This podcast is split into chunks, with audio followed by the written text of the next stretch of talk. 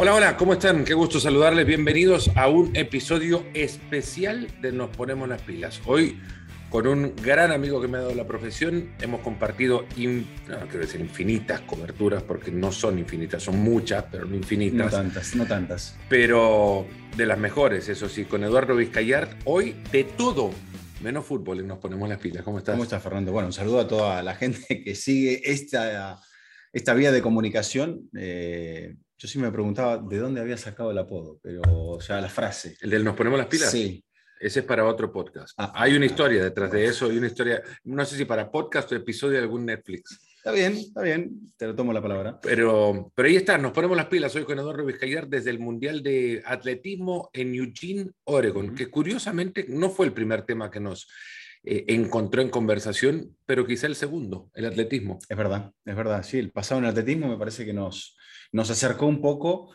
eh, en aquellos comienzos, ¿no? Porque creo que los dos ya eh, teníamos conocimiento el uno del otro y nos llegamos a encontrar. La primera vez nos encontramos en Guatemala, si no me traiciona la memoria. Puede ser, no puede ser, eh, es así, fue así en un, en un eh, iberoamericano. Año 2002. Que me confundo porque hubo un centroamericano en el Caribe, en Guatemala, y un año después hubo un iberoamericano. Llegaste a competir por ahí en un centroamericano y del Caribe en Guatemala. Estuve en un centroamericano compitiendo, pero también como voz del estadio Claro. en las dos competencias. No me acuerdo dónde fue el torneo, si fue en el, en el Guamush Flores Sí. o en el Estadio de la Pedrera, el iberoamericano. El Ibero fue en La Pedrera. En la Pedrera, bueno, ahí estuvimos, sí, en el 2002. Entonces, 2002. que claro, yo fui- mayo, mayo 2002, creo. Y que terminó el torneo el 12 de mayo del 2002, porque yo el 13 de mayo me casé, así que eso no se me va a olvidar.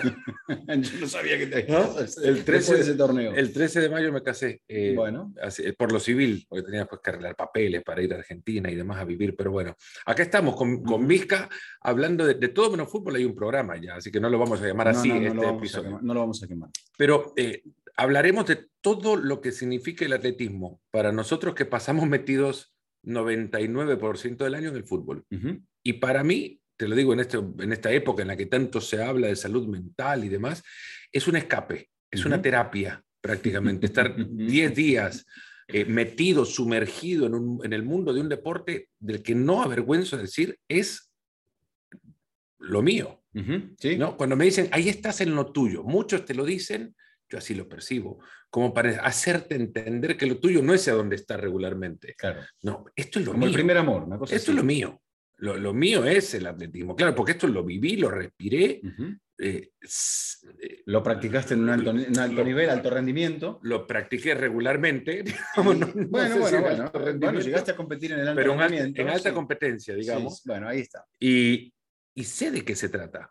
Asimilo lo que otros deportistas en otras disciplinas viven, transcurren, eh, sus experiencias, sus vivencias en ese momento, porque yo estuve ahí. Claro, ¿no? Entonces sí, es lo mío. es, seguramente. Es lo mío. Es lo tuyo. Y lo tuyo también, también es lo mío. Yo también tengo un pasado en atletismo y también aquí, bueno, pensaba cuando decías esto de eh, descansar la mente o la salud mental, para, para mí, por ejemplo, es, esto es conectar, reconectar, eh, desconectar, es todo junto porque también viene de, para mí de la mano de- del atletismo, que lo practiqué de joven, no a tan alto nivel como Fernando, y de la fotografía, que es lo que estoy haciendo aquí. Y es, es una eh, maravilla, la verdad, de poder reconectar con, con muchas eh, vivencias del pasado. Y no con esto estoy diciendo que el, que el fútbol nos... eh, a, a mí el fútbol me encanta, por una cuestión Por de pasión, a mí me, bueno, es- me es la- encanta. Creo El- que es lo primero que ambos descubrimos en nuestras vidas Sí. que nos llamó la atención. Seguramente. No, fue, es, es sin duda Sin alguna. duda, sin sin duda alguna, lo primero. Además, viene el abrazo a lo que uno hace también. Exactamente. Porque uno le pone, porque uno lo hizo y le puso pasión y le puso ganas de mejorar. Y yo sé en tu caso, porque me has contado la historia y se me ha quedado grabada, todo el, el camino hacia tu evolución y, y cómo fuiste superando obstáculos. hay una realidad también. Yo creo que todas las profesiones en algún momento necesitan de un espacio de liberación para desintoxicar y luego entrar con mayor duda. energía. Sí, sí. Ahora ya estamos al domingo, último día de competencia en los campeonatos del mundo, y claro, ya estoy viendo que arranca la liga, ¿no? Y que ya se viene la Community Shield. Y dentro de un par de semanas, sí. Y, y esto nos a mí me emociona, me entusiasma y sé que dentro de cuatro meses estaremos hablando de la Copa del Mundo en Qatar y que consideraremos en ese momento que estamos en el mejor lugar posible del Para nosotros es, es un año de dos mundiales. Claro, Atípico. Único, quizá único e irrepetible. El único Profesionalmente, donde, donde, vayan a coincidir el Mundial de Fútbol y el Mundial de, Atletismo. Sí, no ha pasado antes. En el, en el, atletismo lo hicieron justamente en años impares para que no chocara con los Mundiales correcto, correcto. de Fútbol. Eh, ¿Para vos qué ha significado esta semana? Desde el punto de vista personal, eso, el reencuentro con amigos, con vivir situaciones que hacía mucho tiempo que no vivía, ver una competencia extraordinaria en cuanto al nivel. Difícil, obviamente, eh, muchas cosas que uno empieza a entender que quizá Fernando, a falta de las últimas finales, el recambio de las figuras, no sé si es por el tema de la pandemia o qué, todavía no se ha empezado a producir del todo. O mm. sea, las figuras que ya aquí han conseguido el campeonato ya estaban y han mejorado, han dado un salto de calidad, pero yo pensaba, por ejemplo, en cuanto a nuestra región, ¿no? O en cuanto a Sudamérica en mi caso.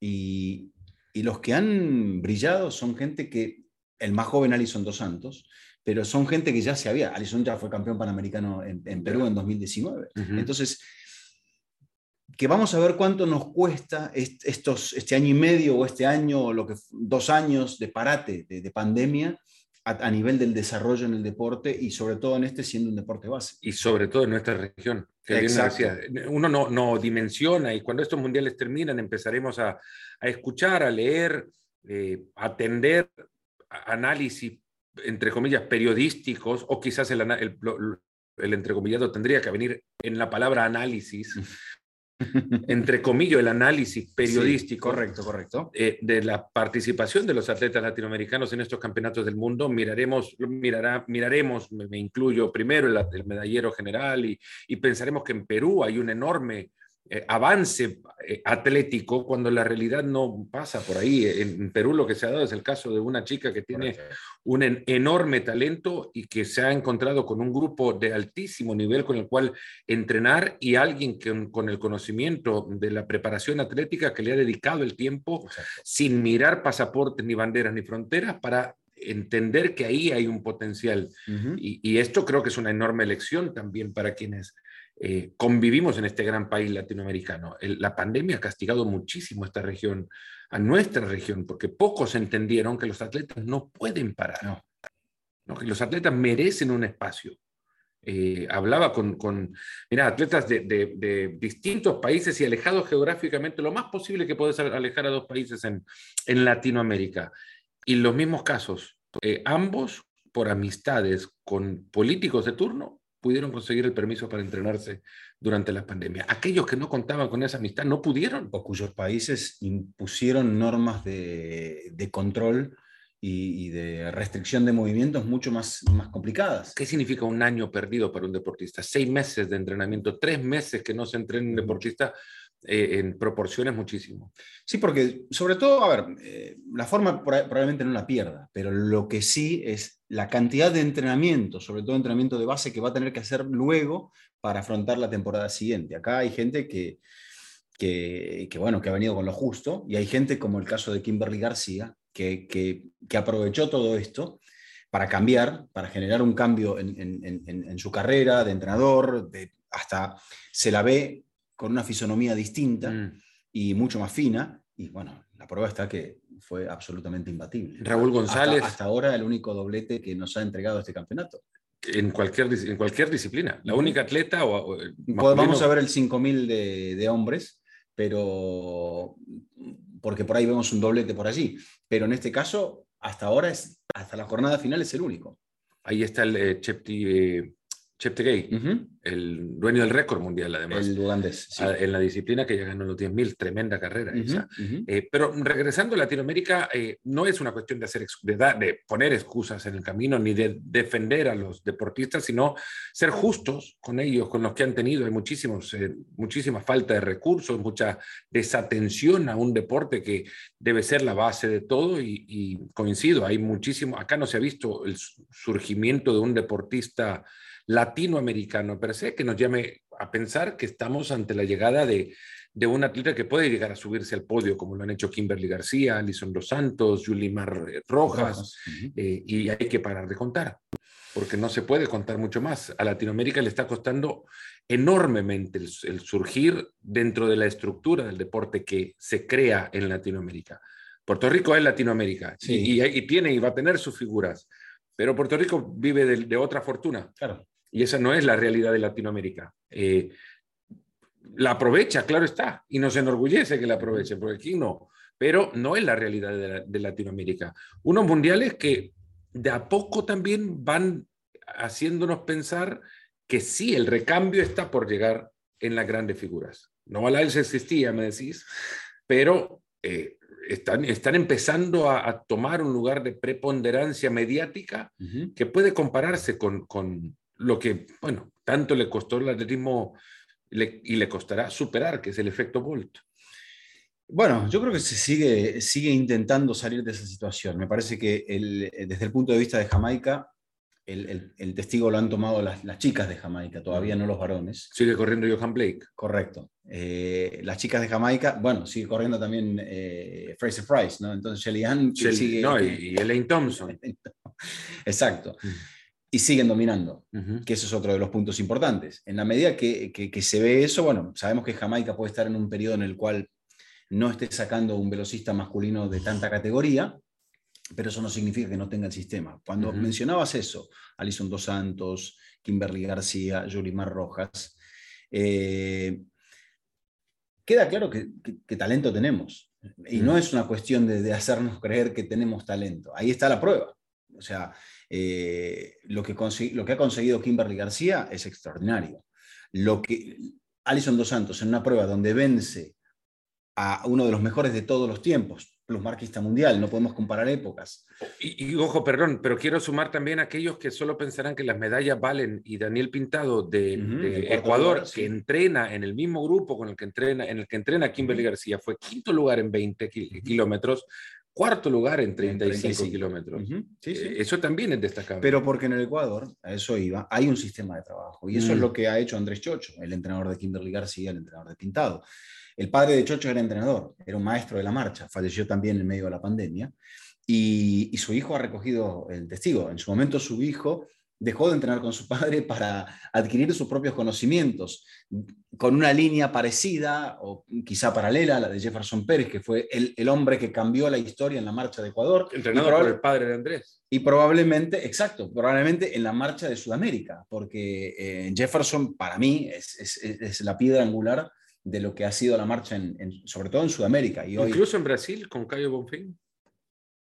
No, el, caso de Caio, quizá le hace creer. pero la, madre de Caio fue atleta de alto nivel, fue atleta olímpica, y ya a partir de ahí se fue generando eso. Caio es un chico de mucho talento y lo ha demostrado tanto en los 20 como en los 35. Entonces,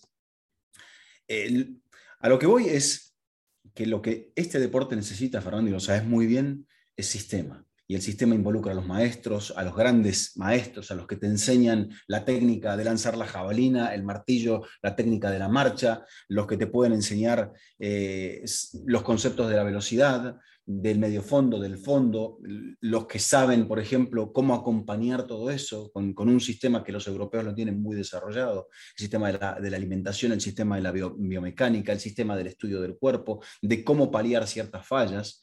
Entonces, y de la seriedad. Entonces, a partir de eso, ellos nos llevan una ventaja, pero creo que seguimos teniendo el capital que, nos da la pauta de que en el momento que consigamos organizarnos, probablemente seamos como lo que pasa con el fondo en África.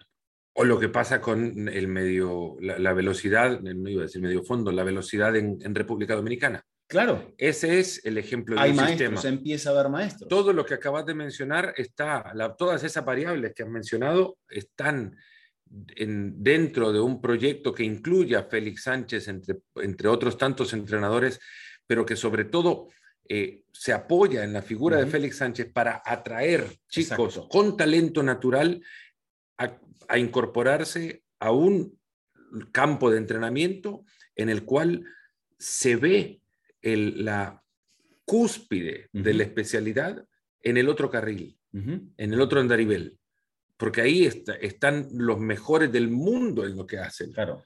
Ahí está Alex Ogando, finalista olímpico en 200 metros, ya bajó de 20 segundos en, en esa distancia. Ahí está Marileide Paulino, que entró como número uno del mundo y ha terminado plata, como lo fue también en Tokio en, los 400 metros.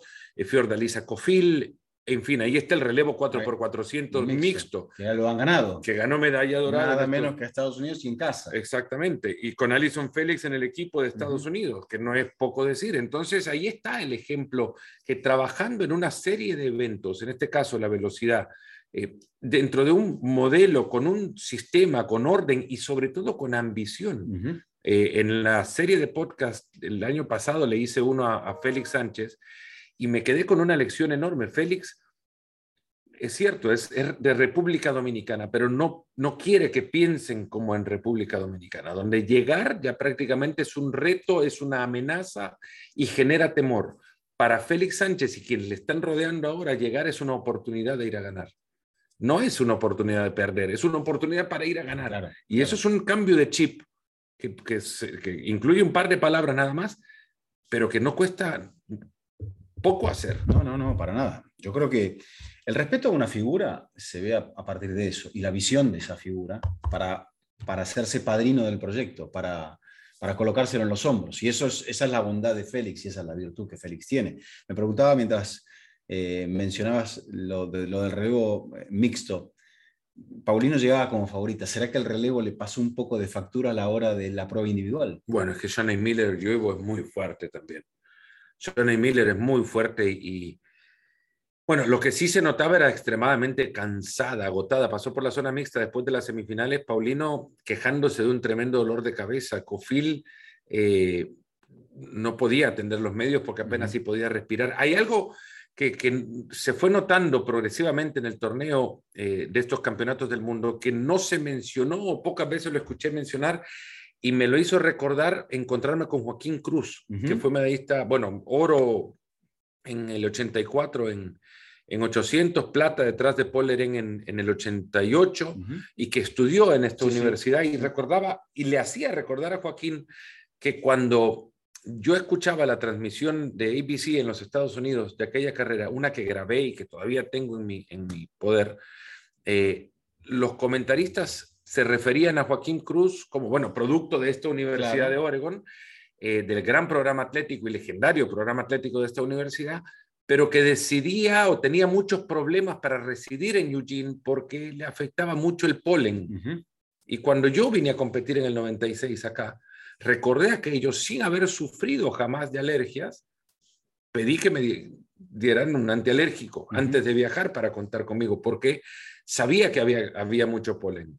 ¿No? Eh, me di cuenta con Jesús Tonatiu López de México, con, con Fiordalisa, eh, les costaba mucho respirar al terminar las competencias. Sí, sí, sí. Mucho, y más, hubo una, una, chica de Alemania que tuvo que ser retirada y llevada al hospital también por un, un, problema de respiración agudo, en fin, eh, algo que no se mencionó mucho, pero que jugó en, creo, quiero creer, en varios deportistas. Probablemente, sí lo de Cruz es, un ejemplo, ¿no? A él, le costó mucho continuar aquí. Ya no vive acá, además. No, no, no. Y, y, de hecho eso fue lo que cambió dentro de su vida, aparte de, de la grandeza como atleta y las otras dificultades que tuvo, pese a que consiguió un título también muy joven, fue campeón olímpico a los 21 años. 21 años, imagínate.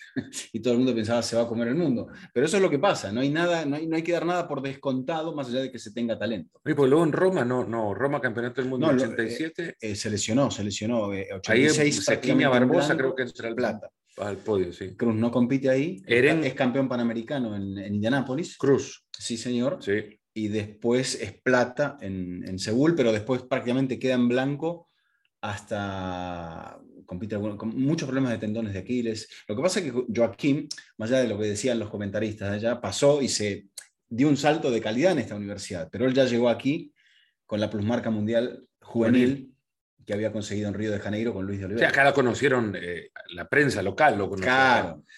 Y esto me lleva a otro tema. Eh, ¿A quiénes te has encontrado que has dicho, wow, me, crucé con este. Vos me has visto a mí sacar el rey de la selfie. Y no, me da vergüenza una foto en el Carsi, pero yo creo que John Carlos es el, el, rey de la semana. Tremendo, ¿no? Aparte, me, da la sensación de que el, el atletismo siente que le los documentales que se han hecho, eh, uno en la televisión pública de Estados Unidos, donde él habla de lo difícil que fue desde el punto de vista eh, económico y emocional cargar con, con, esa protesta que ellos pusieron en escena en México 68, porque tenían al mundo en contra. Vivir para ellos en este, en este Estados Unidos que hoy les aplaude era muy difícil. Es más, muy eh, complicado. Tuvieron problemas económicos al punto que incluso sufrieron de. Su, familia sufrieron. Una enfermedad, enfermedades de salud mental profundas.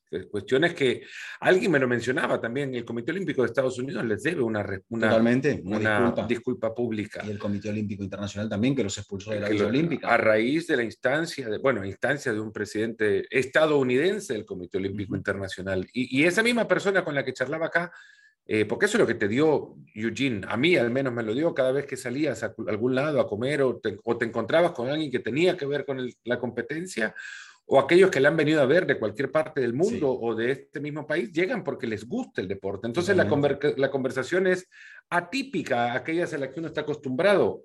Eh, claro, todas que tienen que ver con el fútbol regularmente, pero eh, me, me, mencionaba esta persona algo que me, un aficionado no digo un aficionado cualquiera para no restarle mérito a ninguno o, desprestigiar por decir cualquiera, pero un aficionado que viene acá a ver el atletismo. Me dice, Estados Unidos lo que tiene que hacer es, y ojalá que estén en Los Ángeles 2028, que Tommy Smith y John Carlos enciendan en un momento Ali como en el 96, que ellos enciendan el fuego de los Juegos Olímpicos de Los Ángeles. Yo creo que sería necesario, más allá de, que no va a reparar, no va a acabar por reparar todo lo que ellos, el calvario que vivieron en los años posteriores. Pero a las nuevas generaciones les puede dar otra imagen de ellos. Es muy probable que sí. Y uno de nuestros compañeros aquí, Javier Clavelo, que, que, él conversaba con John Carlos, y John Carlos ah, me, me comenta, Javier, que la madre de John Carlos era cubana.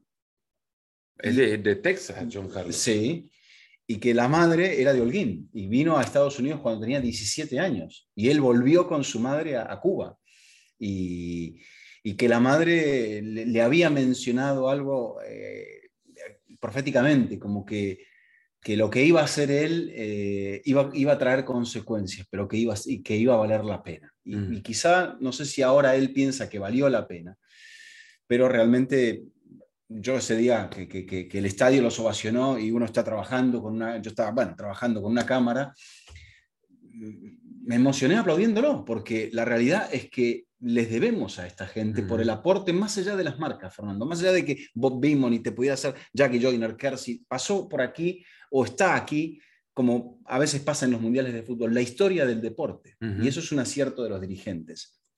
También la historia de esta ciudad con Prefontaine, con Bowerman, que tiene y que me parece que esa historia romántica, de Steve, romántica y trágica de Prefontaine también ha cautivado y ha enamorado a la ciudad, porque a la larga es eso, esta ciudad está enamorada del atletismo. El, Tracktown USA, un pueblo chico que ha traído un, circo gigantesco a, la misma para, creo... Y que, nos ha, traído a nosotros dentro del circo. También, también, par de payasos.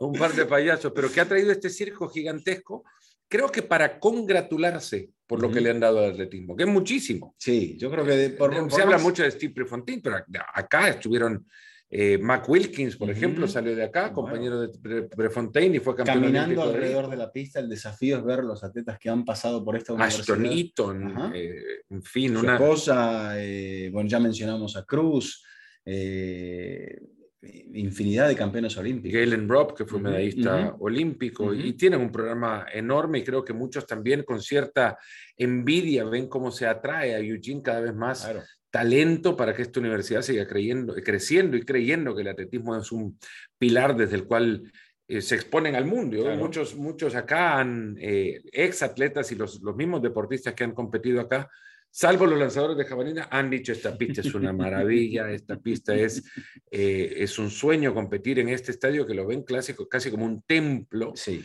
del, del, atletismo. Ha cambiado, no es el mismo templo. El suelo del mismo ha cambiado igual. No, eh, yo creería que han respetado el la ubicación original de cada uno de los eh, escenarios de la, de la pista. Del, campo. Wembley, por ejemplo, cambió ligeramente su sentido. El arco a donde ahora está el arco hacia la derecha, en la, sensación, la perspectiva de la televisión, no es el arco o la posición a donde la pelota de, de, de Hearst picó en el palo, ¿no? Y, y, entró o no entró.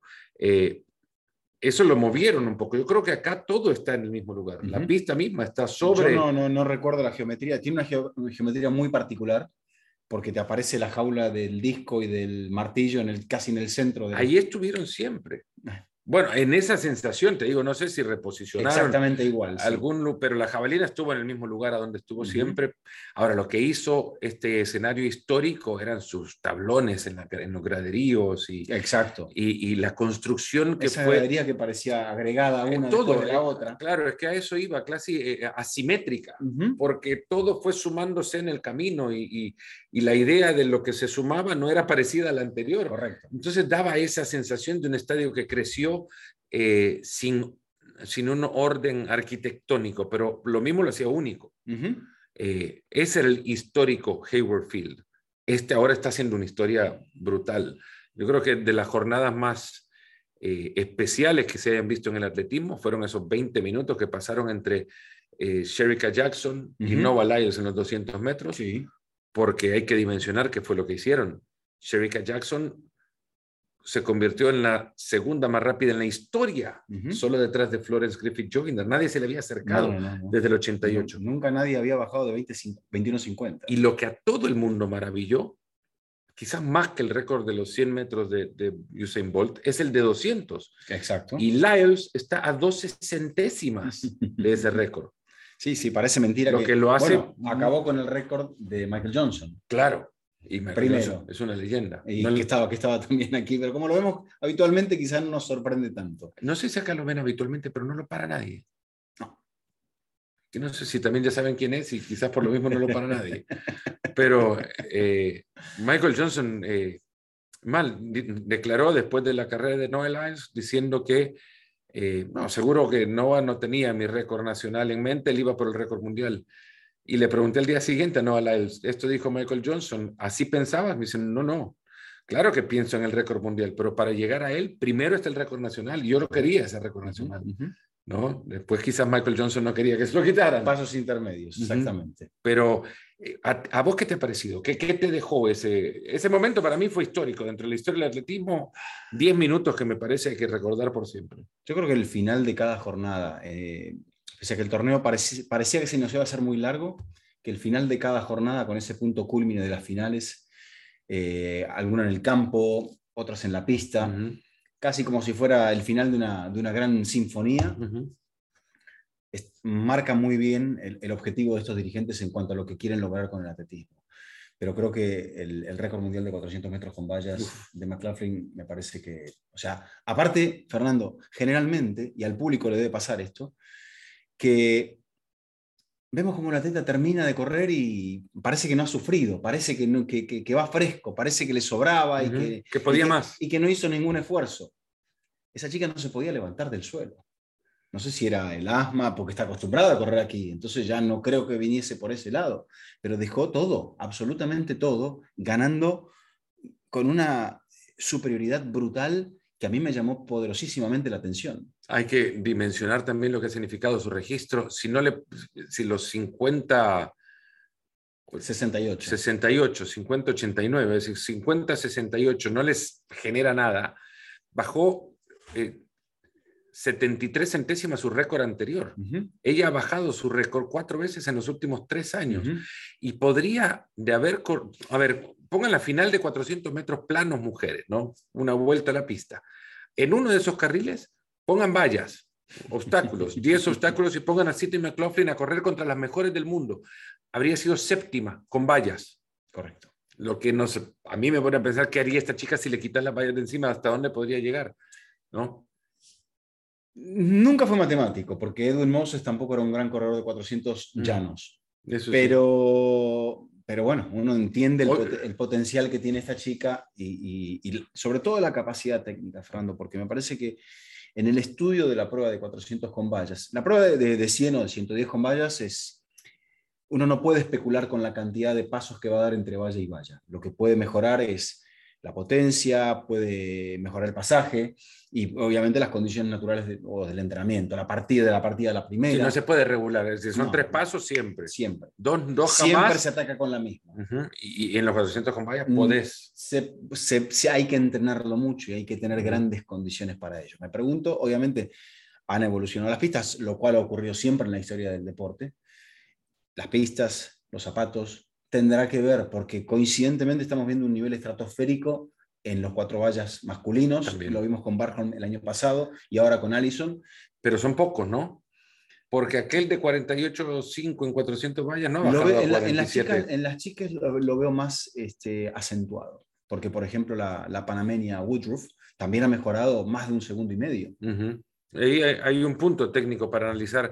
Eh, hay, hay, una realidad también. Estos campeonatos han permitido ver que el, World Athletics, que es la Federación Internacional, intenta elevar el dramatismo de las jornadas para permitirse para permitir que su deporte sea cada vez más espectacular. Y a esto que hacía referencia, la programación eh, que quizás en casa no se percibe de tal forma, pero la programación de cada uno de los eventos para que las finales coincidan, los momentos cúlmines vayan coincidiendo eh, y no se interpongan uno con otro. Pocas veces se vio que algún evento en el campo se perdiera su atención porque algo más sucedía alrededor. El disco creo que fue algo de eso, eh, porque Che lanzó más de 70 metros y quedó algo perdido en el, en el, en el evento. Pero luego de esto, cuando quedan solo los eventos de campo, eh, lanzamientos, saltos, y son el centro de atención y el público se vuelca hacia ellos, el atleta responde. Totalmente. Ya ayer había ganado eh, eh, Anderson Peters. había ganado la jabalina, era campeón mundial. Y la colgó en el último intento. Y su mejor lanzamiento fue el último. Cuando ya había ganado. Cuando ya tenía que generalmente es muy extraño que suceda. Ya las piernas se te aflojan, te alejas de la competencia, te salís, pero el público entero estaba encima de él y, le regaló el mejor lanzamiento. Exacto. Eh, queda claro que, pese a las dificultades, Fernando, la puesta en escena está, los dirigentes se han esmerado en, entender cómo hacer eso, quizá también para nuestra región pase eso, tenga que pasar eso. A veces que intentamos, y cada país que se trata de sacar ventaja, decir, bueno, eh, voy a poner tal prueba en tal día, eh, creo que en el único caso donde yo vi un cierto inconveniente, no sé, alguna, alguna serie de, por ejemplo, de 5.000 metros en un horario donde hacía mucho calor, la marcha de 20 kilómetros hacía mucho calor. Las premiaciones todavía no han encontrado una manera de cómo de rendirle tributo. Exacto, efectiva de hacer que el público ovacione al atleta que ha ganado la prueba. No saben, lo que decías, no saben cómo meterlo, cómo hacerlo. Al principio de una jornada hay muy poca gente en el estadio, por ahí es la gente que sí vio la carrera por la tele, pero no la que se había emocionado en el estadio. Y luego la gente se va y, terminan premiando. Terminan premiando y hay cuatro personas en la Sí, ese, le hace falta al atletismo. Al atletismo también le hace falta espacios como este. Sí. Eh, espacios, no digo como este, que esté muy bueno el espacio, pero eh, espacio para que se hable del deporte. Sí. Acá lo intento cada cuanto, pero entiendo también que del otro lado hay una intención, un deseo enorme por consumir fútbol. Sí.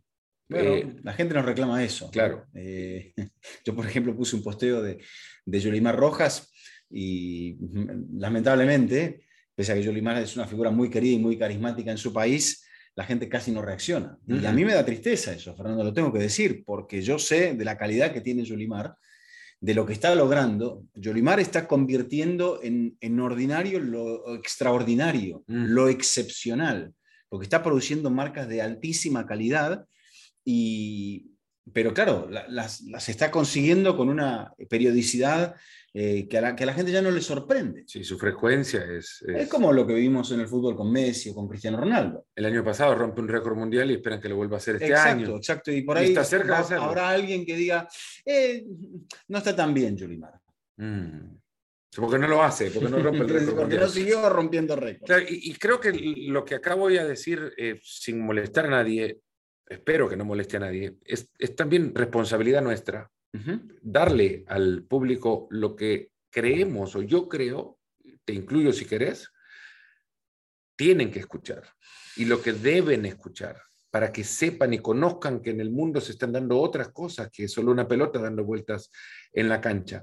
Eh, es difícil eso, porque nosotros no le podemos decir a la gente lo que la gente tiene que hacer o consumir. No, no, yo no quiero, pero yo le voy a, contar a la gente las historias que este deporte mm. tiene. La historia, la historia del chapín de 5.000 metros. Eso es maravilloso, de Luis Grijalva, es extraordinario. Lo, vamos a contar en, un podcast posterior. Eh, hay tantas, pero tantísimas historias del pasado también del atletismo. Por supuesto. Que merecen ser conocidas porque es un deporte fascinante, así como Hayward Field dicen tiene su magia, pues acá ha llegado el atletismo a sumarle magia a ese, a ese escenario y creo que Vizcan nos podríamos hasta comprometer con quienes están del otro lado a hacer esto un poquito más eh, seguido para hablar de atletismo. Nosotros hablamos habitualmente de atletismo, entonces nos vamos a poner las pilas. Nos ponemos las modo atletismo más seguido. Un poquito más seguido. Se viene el Mundial de Junior en Cali, Colombia, por ejemplo. Eh, algo de atención le vamos a prestar a eso Vizca, la verdad que ha sido un placer. ¿Quién, es ¿Quién va a ser el campeón del mundo? ¿En fútbol? ¿Ves? a eso quería llegar. a eso quería llegar. Buenísimo. Eh, y vamos a hablar de fútbol también, pero no ahora. Otro día. Eso será otro, día, porque este espacio ha sido para el atletismo nada más. Un fuerte abrazo, gracias por habernos acompañado hasta acá. Recuerden que pueden enviar sus comentarios sin ningún problema y nos encontramos en el próximo episodio de Nos Ponemos las Pilas. Hasta entonces.